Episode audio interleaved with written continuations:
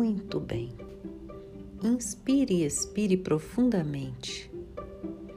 Uma, duas vezes, suave e profundamente. Inspire tranquilidade e expire tensão.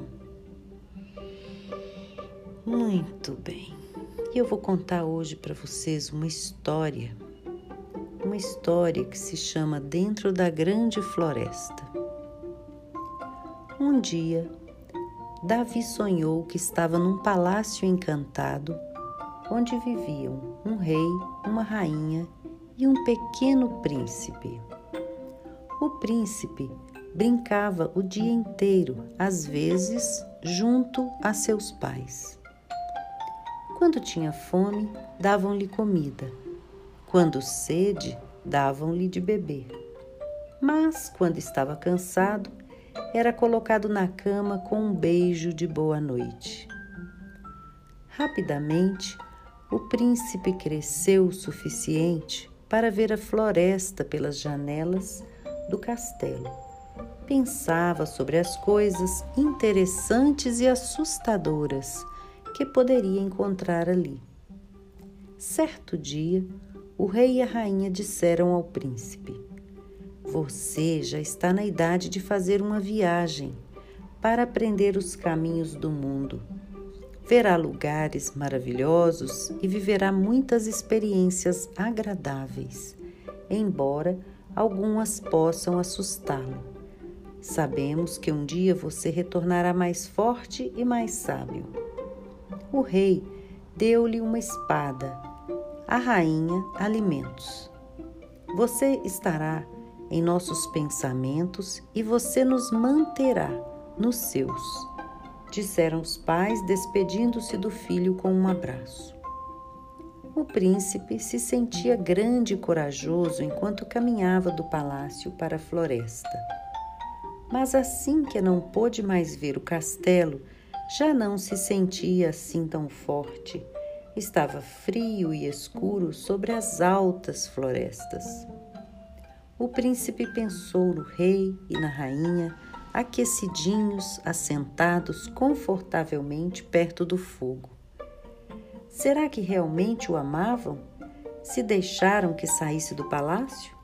Deviam tê-lo mantido em casa com eles para sempre, pensava o jovem. Mas logo se distraiu com outra ideia: o desejo de ser um dragão soprando um fogo maior que o da lareira, cuspindo para todos os lados, queimando tudo. Tudo é possível para os que sonham, e Davi bastou que batesse a espada em uma rocha e o dragão apareceu, imediatamente espalhando fogo pelas ventas com a mesma rapidez. Um medo enorme se apossou de Davi. Mas e se o fogo atingisse o palácio? E se queimasse as pessoas queridas? Quem iria cuidar dele? pensou. Sentiu que deveria voltar ao palácio para conferir se estava tudo bem. Correu muito. Quando parou para descansar, percebeu que, apesar de estar ofegante, não saía fogo, nem mesmo fumaça de sua boca. Suspirou aliviado e pulou de alegria. O rei e a rainha estavam salvos e ele deixara de ser um dragão. Assim, continuou sua jornada, voltando para a floresta. De repente, escutou um barulho de trovão. À sua frente havia um par de pés imensos. Olhou para cima e viu o grande rosto redondo de um gigante que se abaixou, levantou com apenas dois dedos. Num gesto rápido, Davi pegou a espada e tentou espetar-lhe o nariz. Calma, meu bravo companheiro, não vou machucá-lo. Achei que você estivesse perdido. Quero apenas mostrar-lhe o caminho para o vale, disse o gigante, que gentilmente colocou no chão. Aliviado, acenou a Deus com sua espada e seguiu seu caminho os pássaros cantavam e o sol estava quente. Servos pastavam nos campos verdes. O príncipe se assentou para comer. Sua mochila estava tão cheia de guloseimas favoritas Jogou migalhas para os pássaros e dividiu seus sanduíches com os animais. Um unicórnio gostou dos morangos. O príncipe comeu a metade, ofereceu-lhe o restante e convidou-o para brincar. Por longo tempo marcharam, correram, se esconderam, subiram, pularam, competiram e rolaram na grama. Depois de cansados, mas satisfeitos, deitaram na grama e contemplaram sem pressa tudo ao redor. Davi se lembrou do dragão e do gigante, dos medos e da coragem que sentiu, estava pleno. Mais tarde, decidiu voltar para casa, convidando o amigo para ir junto. O unicórnio fez que sim com a cabeça. Os dois amigos atravessaram a floresta, sentindo o vento e as folhas tocando suas cabeças. O príncipe tinha certeza que seus pais iriam recebê-lo de braços abertos sabia com o pensamento e sentia com o coração. Acorde, querido, você tem que se aprontar para a escola, ouviu sua mãe sussurrando baixinho.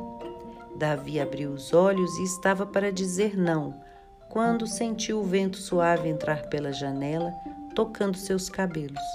Coçou a cabeça e, para sua surpresa, encontrou uma folhinha parecida com as que vira na floresta, bem misturada neles.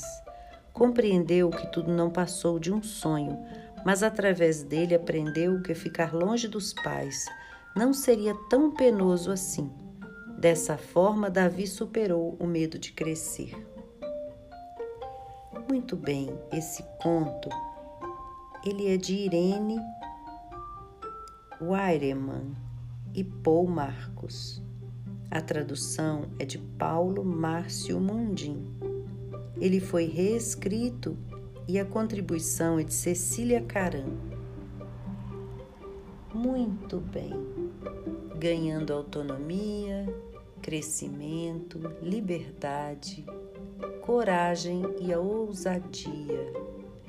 Inspire e expire profundamente e permita que esse conto metabolize em todo o seu ser e te traga paz paz, unicamente paz. Muito bem.